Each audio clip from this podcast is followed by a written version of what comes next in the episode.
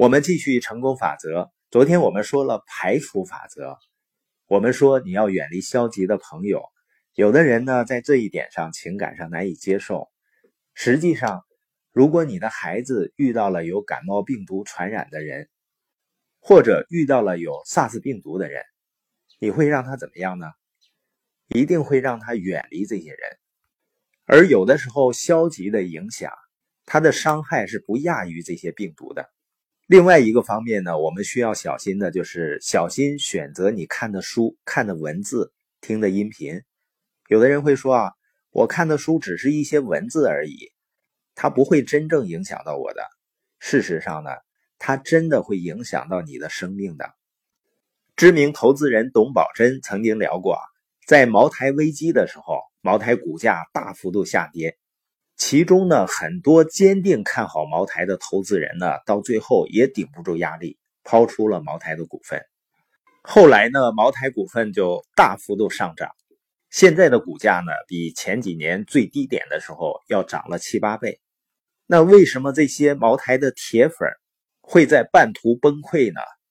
他们说啊，主要就是他们看了太多的负面信息和负面报道。假如没有看到这些负面信息、负面报道，他们实际上很多人是不会崩溃的。所以呢，负面信息的隔离是非常关键的。或者换句话说，你选择看谁的书、听谁的建议是至关重要的。而生活中呢，很多人愿意听那些整天胡说八道的人的建议，所以自己也会变得胡说八道。最重要的呢，是结果肯定不理想。就像有的人想要学习投资，你只需要反复的、好好的去看巴菲特的一些观点就可以了，因为他是靠投资赚到了最多钱的人啊。而很多人呢，他会去选择去看或者去听一些垃圾的东西。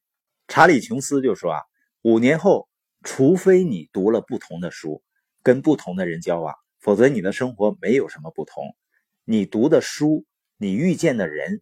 你读的书，你遇见的人，你读的书，你遇见的人，会真正的改变你的生命的。所以呢，你可以选择读垃圾小说，你也可以选择世界上最优秀的思想来投资你的生命。但是你的选择呢，就会影响你生命的方向。另外呢，我们要对自己说正确的话，就不要打击自己。我们每个人能出现在这个世界上，实际上就是很低概率的事情。人类有史以来不断的进化和成长的过程中，是经历了多少的磨难啊！最终呢，就是为了你我的出现，这不是奇迹吗？所以你跟自己说话呢，就像你跟你最爱的人谈话一样。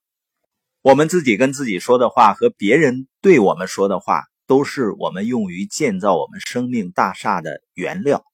有的时候你不肯跟消极话语的人同流合污。